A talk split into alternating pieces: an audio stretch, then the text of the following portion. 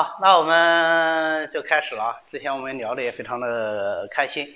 那不管说我们之前的这个解表药看过了，或者是没有看过，反正我们今天把整个解表药这个辨析过一遍。呃，过一遍就说是了解一个药和一个药之间它有什么样的联系，有怎样的一个区别。呃，勉强称之为应用的一个辨析吧。我们其实在一般讲解表药的时候呢，是把它分成呃辛温解表药和辛凉解表药这两大类。其实我们在讲课的时候也是按照这两大类讲，但是这两大类的分类呢，其实非常的粗。有的药其实它既不温也不凉，它是它是平性的。还子药虽然它是温的，但它。放在解表药里，或者它起到解表的作用，并不是通过它这种辛温发表或者是发散风寒的这个作用来实现的啊，仅仅是通过它祛风，或者是它能够清透这样的方式来实现的。所以这样的话，我们可以嗯，根据它的这个药效和药性，大概的把解表再分细一点啊，就分成辛温散寒、祛风解表、辛温通心通鼻窍。然后辛凉疏表和辛凉透表这么几大类，当然，呃，从分类的角度上讲，你你可以无限细的分下去，啊，即使是我们比方说细到了某一味药，那么这个药在应用的时候，它是不是还有不同的功效，还可以再往下细分，对吧？所以，呃，一味的追求细分其实没啥意思啊。我们分成这五类，也完全是因为说这样子比较方便我们的理解和记忆而已，就是为我所用嘛，啊，这样分我最舒服。所以讲到这里就顺便阐发一下，中医的这个分类经常被人诟病。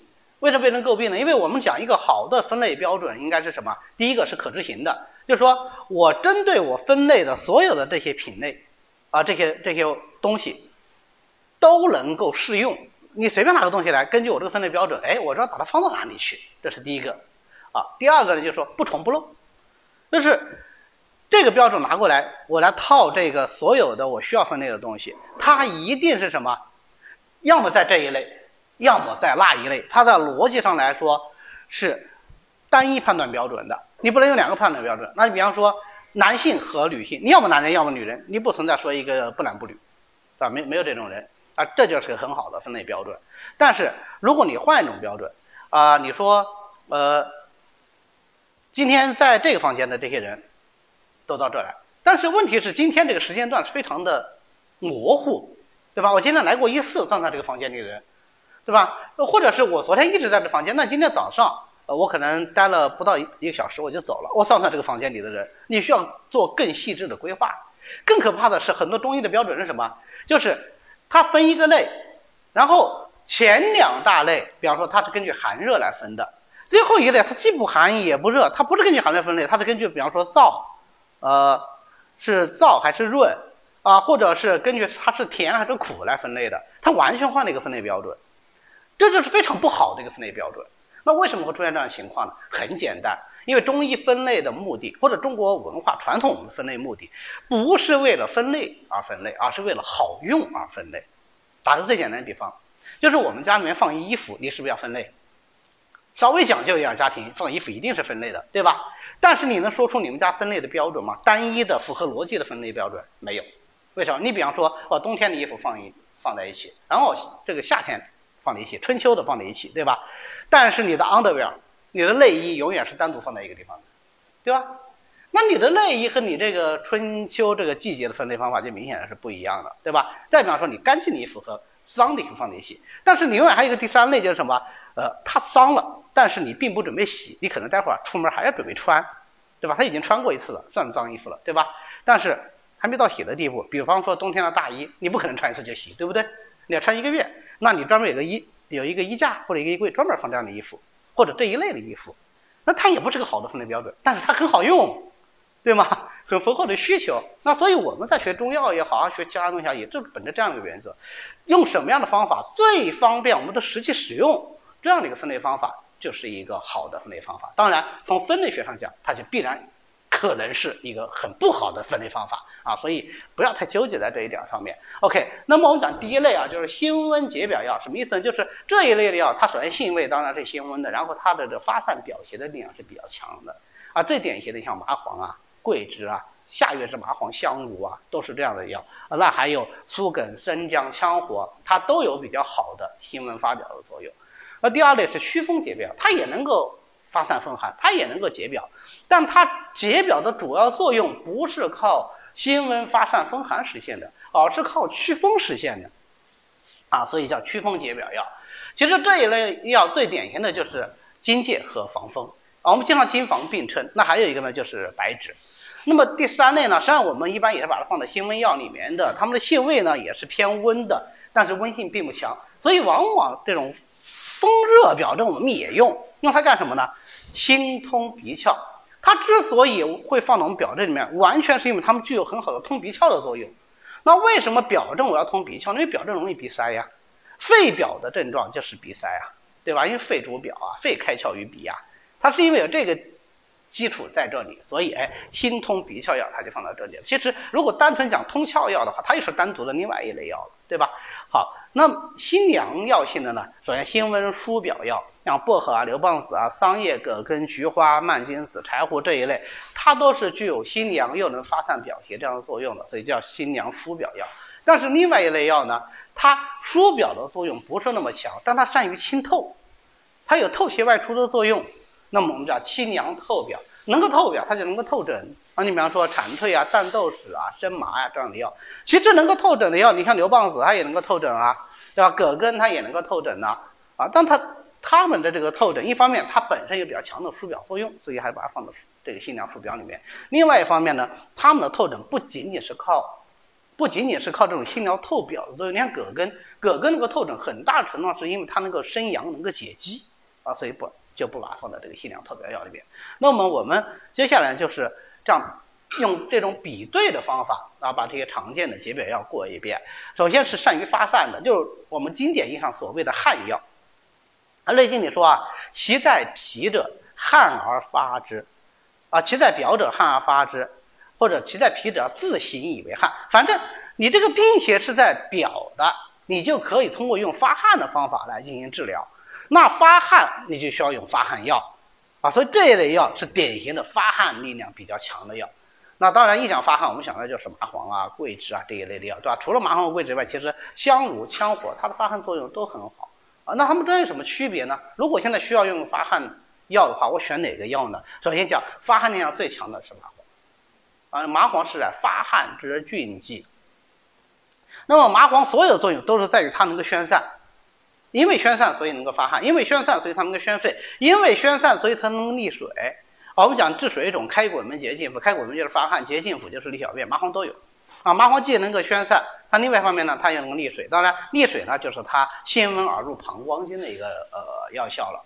那么，香茹有个别名叫暑月之麻黄，这夏天时候用的麻黄，它既然能够有这么一个别号，说明什么？说明香茹的发散力也是很强的。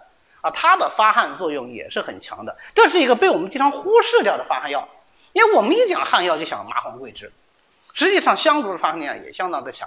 但是它跟麻黄不一样的是，呃，它除了发汗以外，它还有祛湿的作用啊。暑月多湿啊，就暑天的时候容易兼狭湿邪，这样的话，暑月感寒，它自然就兼有湿邪，就是什么？就是暑寒湿，甚至有时候还有风，四邪并治。这个时候。用香炉效果就会比较好。当然，你单用香炉，呃，龙尖还可以利水，它这个利水也就是它祛湿作用的一个具体的表现。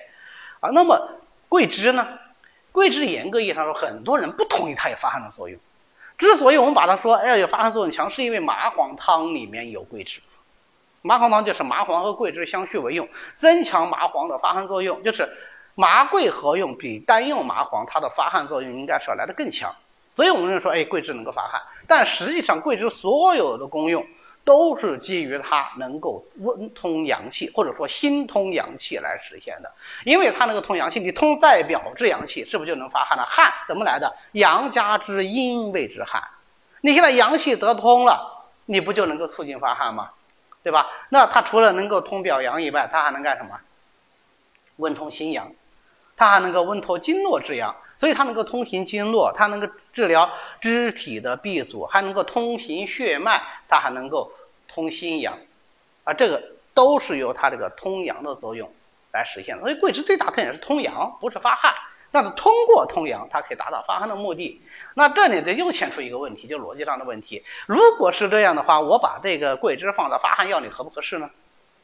这就要有争论了，因为这个发汗。的作用是不是就变成了是它的一个相对间接的作用了？对吧？它是通过温阳然后再发汗，所以就有人提出说，你这就不应该把它放在这个呃发汗药里面，你应该把它放在通阳药里面啊。这个也有争论，为什么呢？因为我们桂枝平时吃的少，肉桂吃的多，对不对？桂皮这个我们做菜时候经常会用，桂皮放多了吃了，你没点微微的汗吗？那你说它到底通阳出的汗，还是它就直接出的汗呢？对吧？呃，逻辑上来说，你是很难把它。辨别清楚它是哪个层次，而且辨别清楚其实也没啥意思啊，所以我们现在还是因循旧例，就把它放在这个发汗药里面去，因为它实际上确实是能够发汗的。那羌活呢？羌活的话，它散寒除湿的力量特别强啊，所以它发散发表散寒的力量是很强的。既然能够散寒，我们大多数身体的寒，尤其是身体表面上疼痛啊，就是啊皮肤肢节疼痛的寒，呃这个症状往往都是由寒引起来的。那么它能够有很好的散寒作用，所以它祛湿止痛止痹痛的作用特别好啊，就是它能够祛风除湿散寒，痹痛痹症就是由风寒湿三邪引起来的啊，所以它止痛的作用特别好啊，被称为是发散表寒以止肢体疼痛的第一药，就是它排名第一啊，作用特别强啊，这个是它们不同的使用特点。那接下来两个药呢，它们的共同特点是发表合味，啊，就是生姜和紫苏。生姜和紫苏，我们在学的时候就会发觉，它们俩功效特别像，实际上它们俩用处都特别像。它们俩最早的用处都是在当食物，或者说都是在当调料。啊，我记得，呃，我们刚开始学做菜的时候，呃，长辈就会说，你要烧鱼，你必须要放生姜，为什么呢？啊，不要说什么解毒啊什么，这都这扯不到那个。你不放不好吃，就这么简单，哈，就是你已经习惯了。所以后来我们呃自己小孩在一起讨论这个做菜经验的时候，就说想吃出鱼味来很简单，就把生姜和醋放在一起煮就行了，有没有鱼都不重要，只要有姜和醋就可以了。啊，这说明什么？那是我做菜时候，尤其烧鱼啊、烧这种海鲜的时候，要放点生姜，已经就是深入中国人民的骨髓了。为什么呢？哎，因为它能够发表和味，能解鱼蟹毒。而这个解鱼泻毒其实非常特殊的一种药性，为什么呢？因为我们讲毒为热之极，或者说毒为火之极，啊，火为热之盛，所以我们大多数的毒其实都是热毒啊，所以我们有清热解毒药，没有散寒解毒药，对吧？你看整个中药书这个目录体系里面，里面它只有清热解毒，没有散寒。为什么？因为毒多半是火毒，那有没有寒毒呢？有啊，没有寒毒的话，生姜、紫苏解什么毒啊？他们俩都是温药。对不对？温药当然只能解寒毒了，那这个寒毒就是鱼泻毒。你比方说泻，泻就是大寒的，这个其实在我们浙江人来说的话，应该是大家都非常知道，对吧？你吃大闸蟹的时候吃太多，脾胃就会有不舒服啊。脾胃平时不好的，吃冷东西容易拉肚子，你吃大闸蟹更容易拉肚子，因为它性大寒嘛。那怎么办？生姜、紫苏啊，它能够解鱼泻毒，这是它们的共同点。那么在共同点之下呢，它们有区别。生姜呢，它善于化饮通阳，一方面它能够通阳气。啊，所以它这个名字就叫的很好啊，就叫做生姜，姜就是通僵硬的这个姜。那么吃了这个食物或者说吃了这个药物以后呢，它通行在表这阳气，所以你代表阳气一旦通行起来，你就不会僵硬的这种感觉了，你觉得通体舒泰了啊，所以叫生姜。那紫苏呢？啊，紫苏它善于理气，所以它也是这个苏是通舒畅的这个舒啊，所以你吃了以后浑身都很舒服啊，叫做舒啊。当然这个其实啊，其实都是后人的解释，但不是我的创造。啊，是李时珍《本草纲目》里是这么解释的。如果推到再更早一点儿，它是有另外含义。你比方说紫苏的这个苏苏的原意就是小草，紫颜色的小草，紫苏，啊，就就就这么淳朴啊，就这么淳朴。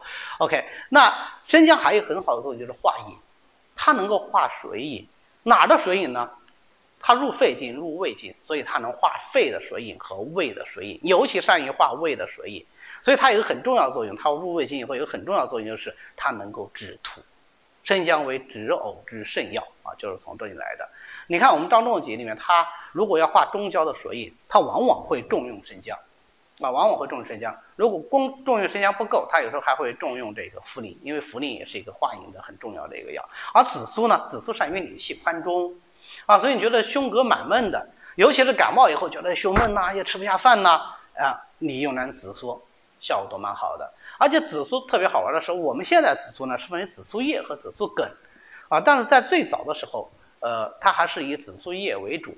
实际上，你想，假设说把紫苏的全草拿过来吃，肯定吃的是叶多梗少，对吧？呃，尤其是炒菜，我们只要是做过下过厨房的人都知道，我要炒叶子菜，啊，你妈说什么白菜啦，什么竹叶菜啦，菠菜啦，那我肯定是把叶子保留下来，对不对？呃，梗呢尽量保留，但是条件好了，嘴巴叼一点的梗儿可能就丢了，对吧？啊，还是过去就是吃叶子为主，它这个叶子也有非常好的理气关中的作用，但现在料性呢，一般认为梗儿疏梗儿的理气作用会更好一些。啊，那么祛风解表的代表药呢，就是金防了。所以我们也经常金防并称。为什么老是提金防金防呢？因为这两个药的特点在于，你放在新温解表药里面，药性往往也是写温或者是微温，但其实它们的温性都不强。它们之所以能够被用来治疗表症，是因为它有很好的祛风的作用。因为祛风，所以能够散表，这是这两个药的共同特点。那么我们在后面讲到这个新娘解表药，什么呃薄荷啊、刘邦子啊这些药的时候，你就会发现，他们所有这些药解表力量都不强。那怎么办呢？我需要加强它的解表力量，就用荆芥、防风这样祛风解表的力的药来帮助它，因为它反正温性不强啊，所以你用的这个风热表症里面，它也可以用，甚至用到温病初期，它都可以用啊，它能够有很好的祛风解表的这个作用。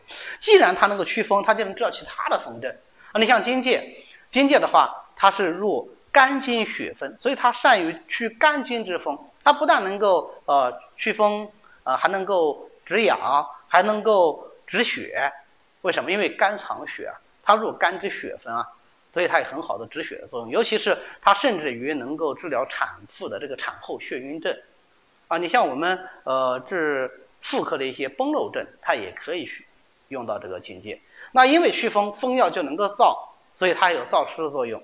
那又能祛风又能燥湿，就来治疗妇人的带下，啊，白带啊，也往往会用荆芥。但这种情况用荆芥呢，往往是用荆芥的那个花碎，啊，就叫做荆芥碎。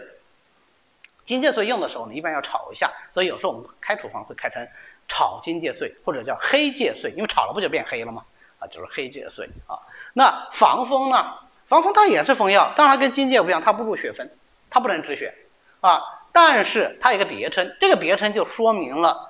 防风的作用特点叫做风药之走卒。什么叫走卒啊？走卒就是干活的人呢，就底下呃跟在大佬后面那些跟班儿啊，这叫做走卒。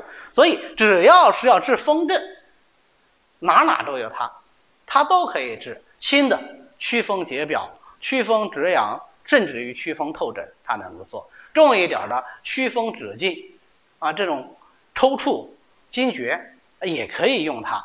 那么它既然是风药，它是不是也可以燥湿啊？啊，所以它有一定的燥湿作用。那它燥湿作用呢，比起什么羌活啊，那甚至于比起荆芥来说啊，都要弱一些。为什么呢？因为它还有另外一个别号，叫风药之润剂。润的意思是什么意思啊？就是不燥嘛，对不对？你不燥，那你当当然你的燥湿力量就相对来说要弱一些啊。所以你看，我们后后面要学方剂的时候，讲一首方子叫痛泻药方。痛泻药方它需要祛风，祛风的他选一个药啊，选什么呀？他就选防风。为什么？因为痛泻药方。最关键的是肝木克脾土，祛风只是顺带，就稍微治下标准就可以了。那这个时候他就选防风这样又不是特别燥的药啊来治疗，因为你太燥了，是不是反而伤肝血啊？那你伤了肝血以后，肝阳是不是反而上亢？肝阳上亢以后，是不是反而克脾土啊？啊，这这个时候不能用太燥的药。而我们有的时候特别喜欢疏肝，觉得哎这个病人一看就是个肝肝气郁结的，然后用很多疏肝药，这个这些疏肝药都伤肝阴，就会出现什么情况？越治这个病人越差。啊，最后反过来说，哎，这个中医讲疏肝这是不对的哈，这个疏肝效果不好。其实不是，你用的太燥了啊。那白芷呢？白芷也是在我们这里也把它放在这个祛风解表药里面。实际上，白芷的功能特别的多啊。有的人甚至说，这个白芷可为可以作为解表药里面辛温解表的一个最重要的药来讲，把它放到跟麻黄、桂枝这样的经典的中药放在一个层级。为什么？它的作用实在太多，它能祛风，它能解表。啊，它能止痛，它能透疹，它还能排脓，它还能通鼻窍。你看，作用特别多。那这么多作用，怎么产生的呢？很简单，祛风。它的核心是祛风。那它为什么能够祛风呢？因为它辛香。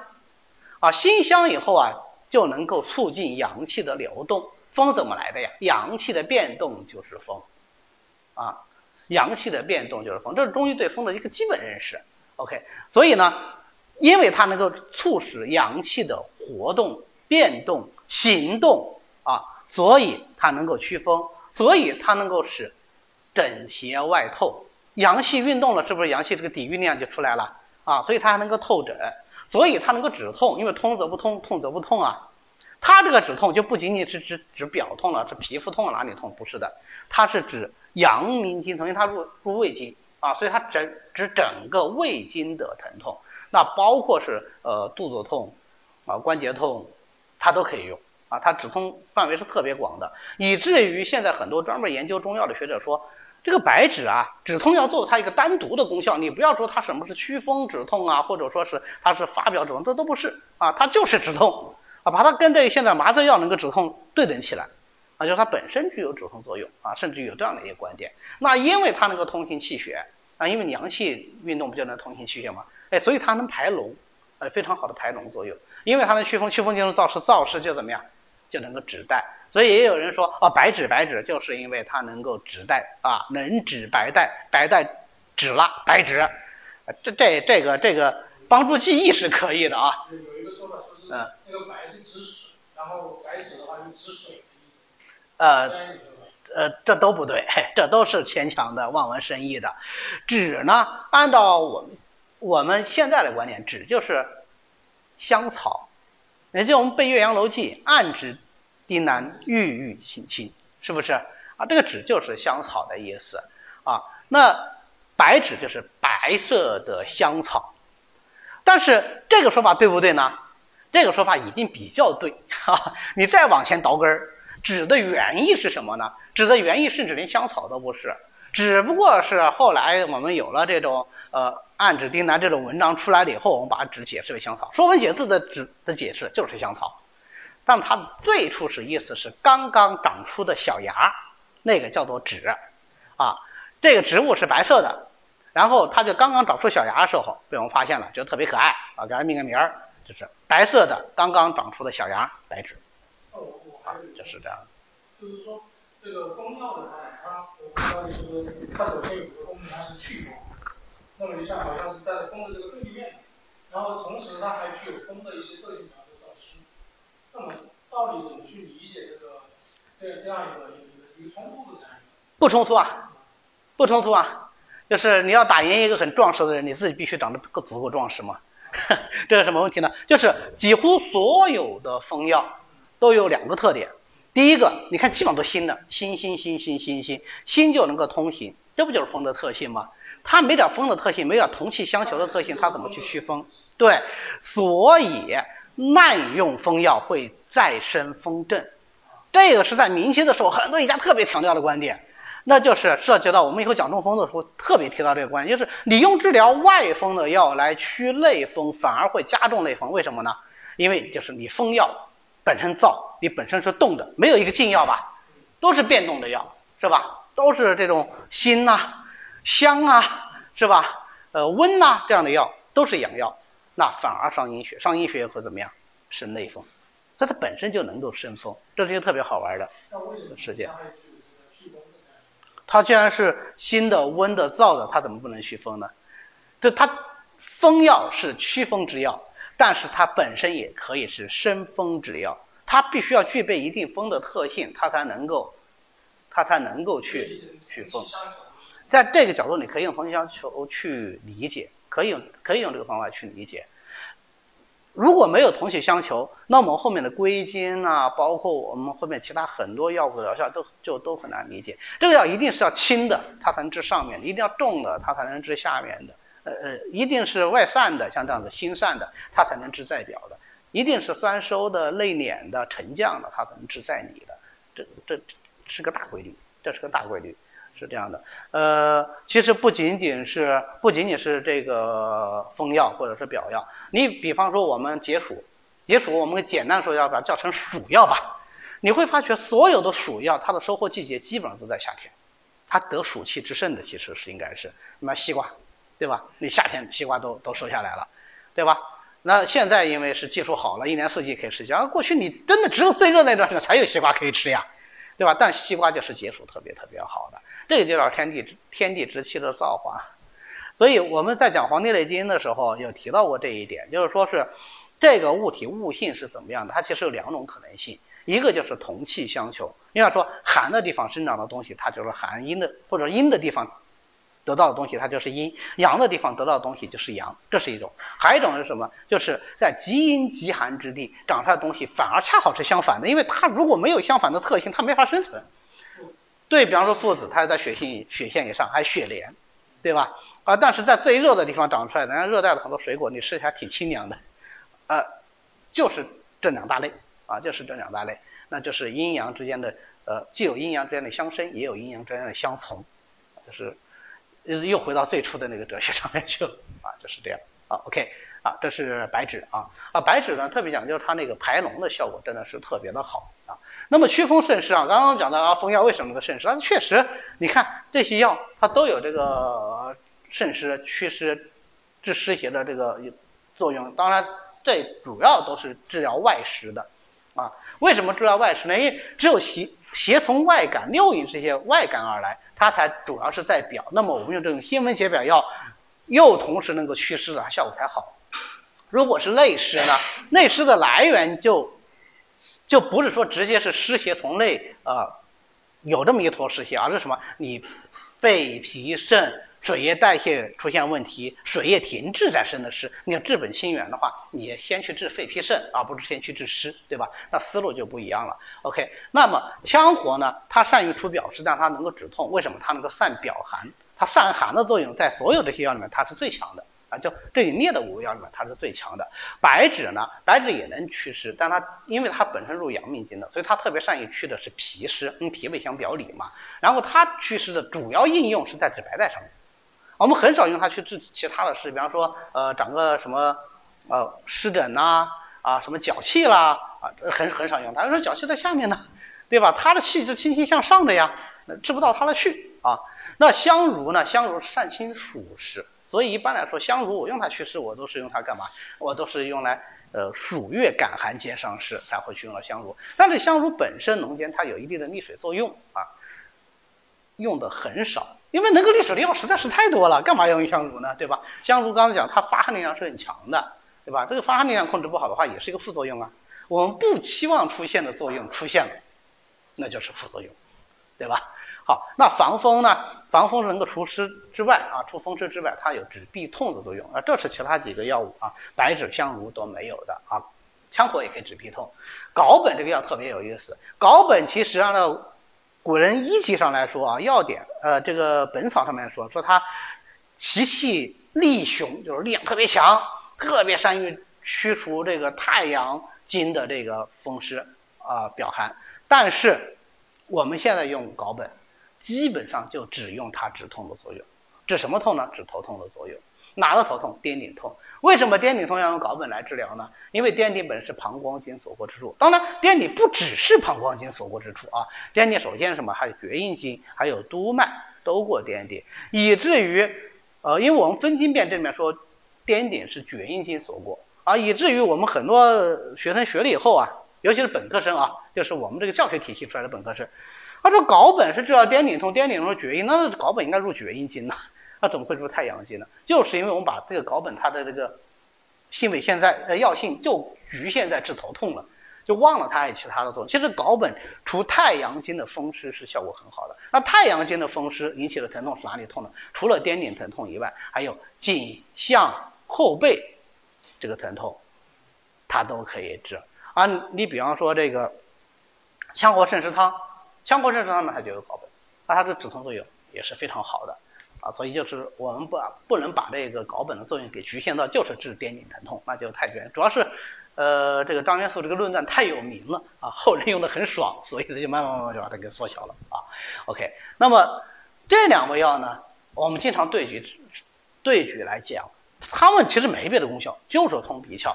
通鼻窍呢，理论上来说它们有区别。苍耳子呢，它善于止痛。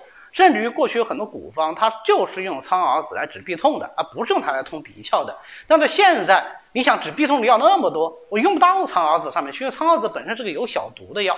一般来说，我的用量就是在六克左右，上到九克，病人出现这种恶心、呕吐、毒副作用的这个几率就会大幅度上升。啊，有人做过研究，说你用到六克的时候，只有不到百分之十的人可能会觉得有轻微的恶心呕吐感，但你要用到九克的时候，有百分之四十的人可能会有这样的感受啊，所以它用量也特别小啊，又有副作用啊，所以你这个止鼻痛的时候很少用，但它通鼻窍治鼻渊，尤其治疗那种隆鼻涕，效果特别好，这个时候我必须得用苍耳子。那辛夷跟它一样也是通鼻窍的，但辛夷就没有止鼻痛作用啊。但是辛夷可以为散风寒，所以感冒初起、风寒初起的这种表症，嗯，它如果有鼻塞，利用辛夷，除了通鼻窍，它还能帮助它散风寒，这个是苍耳子没有的。呃，但问题是在于，我们又不是说只能用一味药来通鼻窍，对不对？那所以我们用的时候，往往就是辛夷、苍耳子就一起上了。这两个药在一起，它有相续为用的特点，就是能够生效啊，让它效果更好。呃，有的时候还嫌它通鼻窍量不够呢，还可以再加再加其他的这种呃通鼻窍疗，比方说我们前面讲的白芷，白芷也能通鼻窍，而且它能排脓，所以那种脓鼻涕啊，你再加点白芷，那效果也是不错的啊。尤其是有的时候这个鼻涕堵住了以后，你会觉得这个额头都痛，白芷本身是入阳明经呢，它也能止头痛啊，对吧？它止阳明经头痛啊，好。你正好这里就是阳明经头痛，那这种时候用白芷，那效果就更好了。所以我们在用药的时候，如果能够一药多用，那当然这个效率就要来得更高一些。那再看这个辛凉疏表药，辛凉疏表药最常见就是薄荷、牛蒡子和荆芥子。薄荷这个药我都觉得不用讲，为什么呢？因为现在我感觉，至少在杭州市来说，你没有吃过薄荷的人很少，是吧？你要么就什么薄荷茶啦，要么什么薄荷糖啊，要么就是含有薄荷的这种各种喉糖啊什么，肯定都尝过。你薄荷这种感觉我们非常熟悉，它就是一种清清清透的感觉，对吧？一个清凉感，一个就是透发感。一吃觉得哇，一股气炸开，整个人清醒了，对吧？它有这种透发感，所以它的特点就是心凉透散，所以它能够疏散风热，它能够透疹，它往上走，所以它能够清理头目，所以它能够清理咽喉啊。这都是它的特点。那么我们往往比较容易忽视和遗忘的是，薄荷还有疏肝的作用。薄荷为什么能疏肝呢？也是跟它清凉清透有疏肝疏肝。肝它是气气调达，能够疏泄人体的气机的。你现在是一个清凉清透你透发，不就是一个疏散气机的这个作用吗？啊，所以它有很好的疏肝作用。但是如果我要用它疏肝的作用，我是希望它怎么样？我是希望它能够散，而不是希望它能够透，对不对？好，所以疏肝的时候用薄荷不先煎，同煎就可以了啊。这样它这个呃透的力量就会弱一点，那么保留它散的力量，这样子。好，牛蒡子呢？牛蒡子经常跟薄荷对决，但是它没有薄荷的这个透的作用，它比薄荷来的更凉。所以你看，薄荷是辛凉，它是辛寒，寒所以它能够清热啊，毒为热之极，所以它。能够解毒，它是辛寒解毒，它的功效与解毒密切相关。它也可以发表透疹，因为它毕竟还是一个辛凉疏表药，对吧？但是它的透疹除了能够辛寒疏表透疹以外，它能够解毒透疹。对于这种热入营血引起的斑疹，它效果很好啊，因为它本身是辛寒的。那它还能够因其辛寒，辛则能散，寒则能清，所以它能够消肿。消什么肿啊？消热毒引起的肿。如果是寒肿，那它肯定消不了。对吧？啊，它那个消肿，能够利咽，牛蒡子利咽的效果特别好。那么有好多利咽药，另外说薄荷它也能够利咽啊，牛蒡子也能利咽。区别在哪里呢？薄荷是清透引利咽，而牛蒡子是解毒引利咽。所以如果火毒很重的，你用薄荷效果就不够了啊。这个时候你就要用硫棒子。但是硫棒子跟薄荷的区别在于，薄荷经常做食物使用啊，或许比较方便。而硫棒子呢，你要用你就得配药，而且它的味道。那比这个薄荷要差远了啊！薄荷其实摘两片薄荷叶子，茶里泡泡，蛮好吃的啊。牛蒡子味道不好吃，但硫棒子它的根蛮好吃的。牛蒡子根在这个杭州菜场经常有卖啊，经常有卖。据说能够大补啊，尤其日本人喜欢吃。中国人过去也当主食，但是后来我们中国人嘴刁啊，哈，吃着吃着觉得还有更好吃的，咱们就不吃它了啊。那蔓金子是个很好玩的药，蔓金子说起来啊，它这个。啊，性生又能够辛凉疏表，但是我们现在用蔓金子，基本上只用它一个药效，就是清利头目，啊，它有很好的清利头目作用，啊，就能够怎么样治疗头痛，因为它是性凉的，所以它就能够治疗风热为主的头痛。对于风寒为主的头痛呢，呃，相对来说就用的少一些，不是不可以用，为什么？它的凉性或者它的寒性并不重，啊，所以你要借它清理头目的作用啊，也没问题。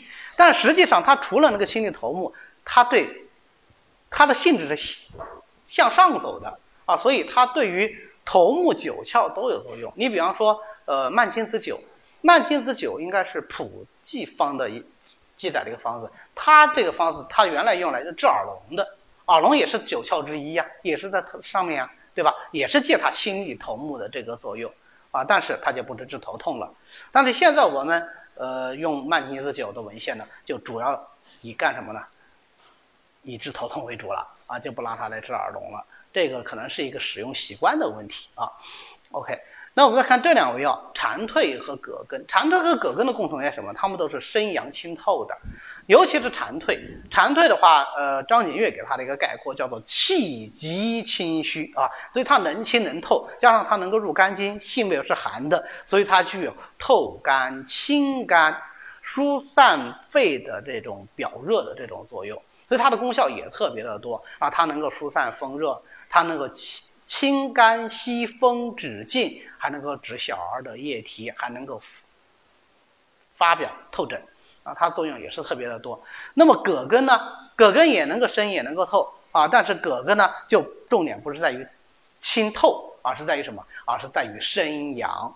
葛根的生阳作用是非常明显的，它具有这种生举阳气的作用，所以它能够解肌透疹。啊，解肌透疹跟发表透疹区别在哪里呢？其实没人说得清楚。啊，我们当时在学的时候也是对解肌的这个概念老是搞不灵清。其实没必要搞灵清，你就假设我们来做一个模型，就是表和里是很粗的一个二分类，对吧？那么对于同样是在表，有最在外面的有位表，然后再往里面入一点的营卫之表，再往里面入点有机奏。好。解肌就是在比较靠里的肌肉这一层的表，它来治疗，所以你可以把它理解为比表症要稍微深入一点的那个表症就是解肌。你这么来理解就简单了啊。有些这个医家他喜欢讲道理，讲这个解肌，然后这个肌又属于脾，然后这个葛根它又是入脾胃经的，所以它能够解肌不需要讲的，不需要讲的这么复杂啊，不要讲的话，他就说比那个胃表症要再深入一点点。啊，这样子，再深入一点的含义是什么呢？这个人的正气要怎么样？要稍微虚一点点。你不虚，他敌人怎么打进来的呢？对吧？邪气怎么侵入进来的？啊，就这点区别就可以了。那么，因为它有生阳的作用，所以它除了能够解表以外，还治疗很多的科病。啊，你比你比如说，呃，这个生阳益胃汤，啊，它会它会用到葛根，它来生阳。那么另外一方面呢，就是葛根有很好的止痢的作用。从传统上来讲。葛根止痢的作用也与生阳有关系，但是有趣的是，我们一讲到葛根止痢，就想到一个方子是葛根芩连汤。在葛根芩连汤里面，葛根用来止痢根本跟生阳没关系，啊，根本跟生阳没关系。葛根芩连汤能够止痢，葛根主要还是起的散表的作用，止痢主要是靠黄芩和黄连，啊，但是葛根另外一个效果呢，醒酒啊，临床上用的也是非常好的。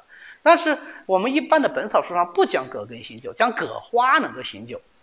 葛花醒酒是大家都能够接受的，葛根醒酒对于我们现在来说是一种不得已而为之的选择，因为我没有葛花，那我只好用葛根。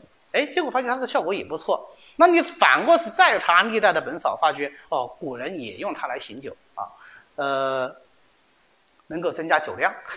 所以我们有患者吃了以后说：“哎呀，我我怎么这个星期的酒量比上星期好？”说，那你不能因为我我本来想给你解酒毒，结果你反倒喝更多的酒，那就适得其反了啊！所以说，呃，用之在人，但是呢，也是另外一方面用之在人，是吧？我是这么用的，他是那么干的，那就恰好相反了。啊，桑叶和菊花呢，也经常是对举的，因为这两个药都特别善于清啊，它除了能够疏散表热以外，它们都有比较好的清热作用。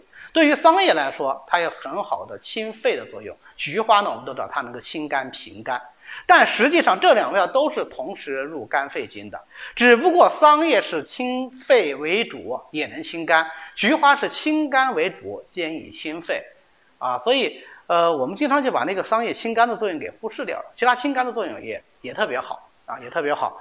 呃，因为它能够清肝，又能够清肺，还有一点点滋润的作用，所以在药性你看它有。它有甘味，甘则能补啊，所以桑叶呢也有一点点平补肝肾的作用。那菊花呢，那就更加的有这个补肝的作用了。那我们为什么平时泡茶都喜欢泡点什么枸杞、菊花茶呀？因为我们泡茶都想补嘛，对吧？菊花就稍微有点补的作用，但它补作用很弱啊。枸杞、菊花在一起，可能还是枸杞补的作用要更强一点。菊花在这里呢，除了补，它还有平肝的作用，还有明目的作用。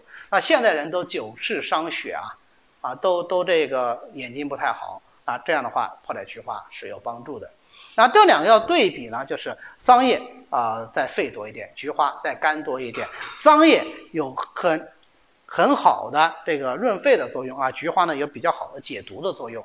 关于解毒呢，我们一般说白菊花呢平肝为主，呃，黄菊花疏散风热为主，野菊花呃这个清热解毒为主啊，有这样的一个分类。但实际上，在临床使用的时候，白菊花和黄菊花基本上不分，就开菊花，然后它给的是黄菊花就是黄菊花，给的是白菊花就是白菊花，没有发现说啊，它们在清肝啊或者在平肝的作用上有很大的区别。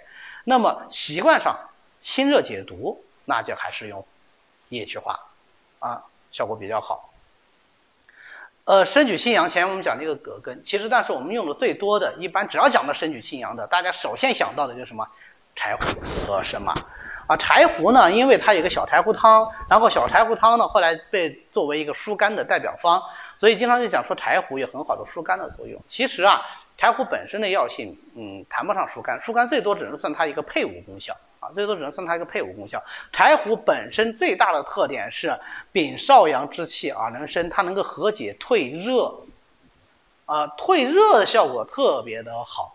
所以在小柴胡汤里面也是用柴胡以治表，黄芩配合以治理，柴胡、黄芩加在一起才产生这个和解的作用，而并不是说柴胡一个药它就能够产生和解的作用，啊，因为它秉少阳之气能够清清上升，所以它具有升举清阳的作用。啊，生麻呢，生麻气清而辛，所以能生能透，但是被我们忽视的另外一个作用是生麻有很好的解毒的作用，啊，所以把它放在新凉解表药里面吧。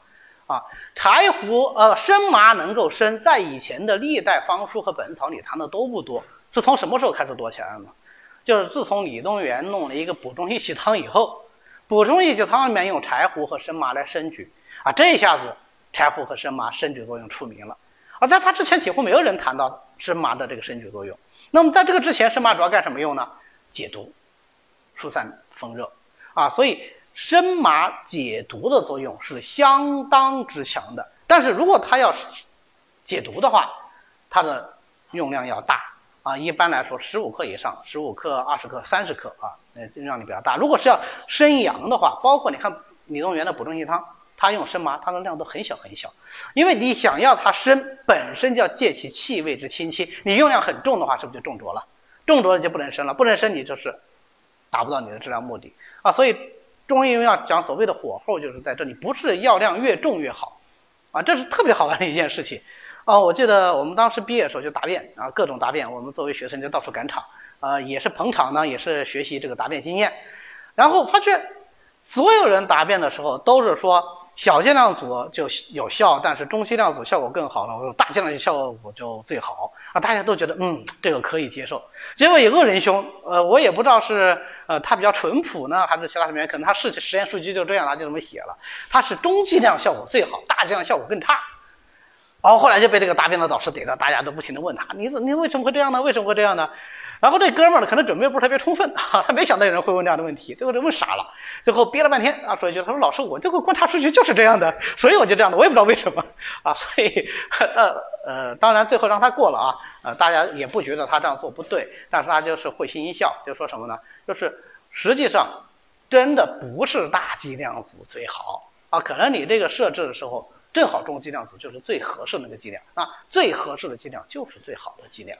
啊，当然，这也还得看是根据你这种模型啊，根据你的具体怎么做的啊。所以生麻，如果我要让它升举清阳，小剂量；如果让它解毒，大剂量啊，就是这样的规律。好，那么关于解表药呢，我们就简单的这样子过一遍啊，大概的药物和药物之间的关系做一个简单的辨析。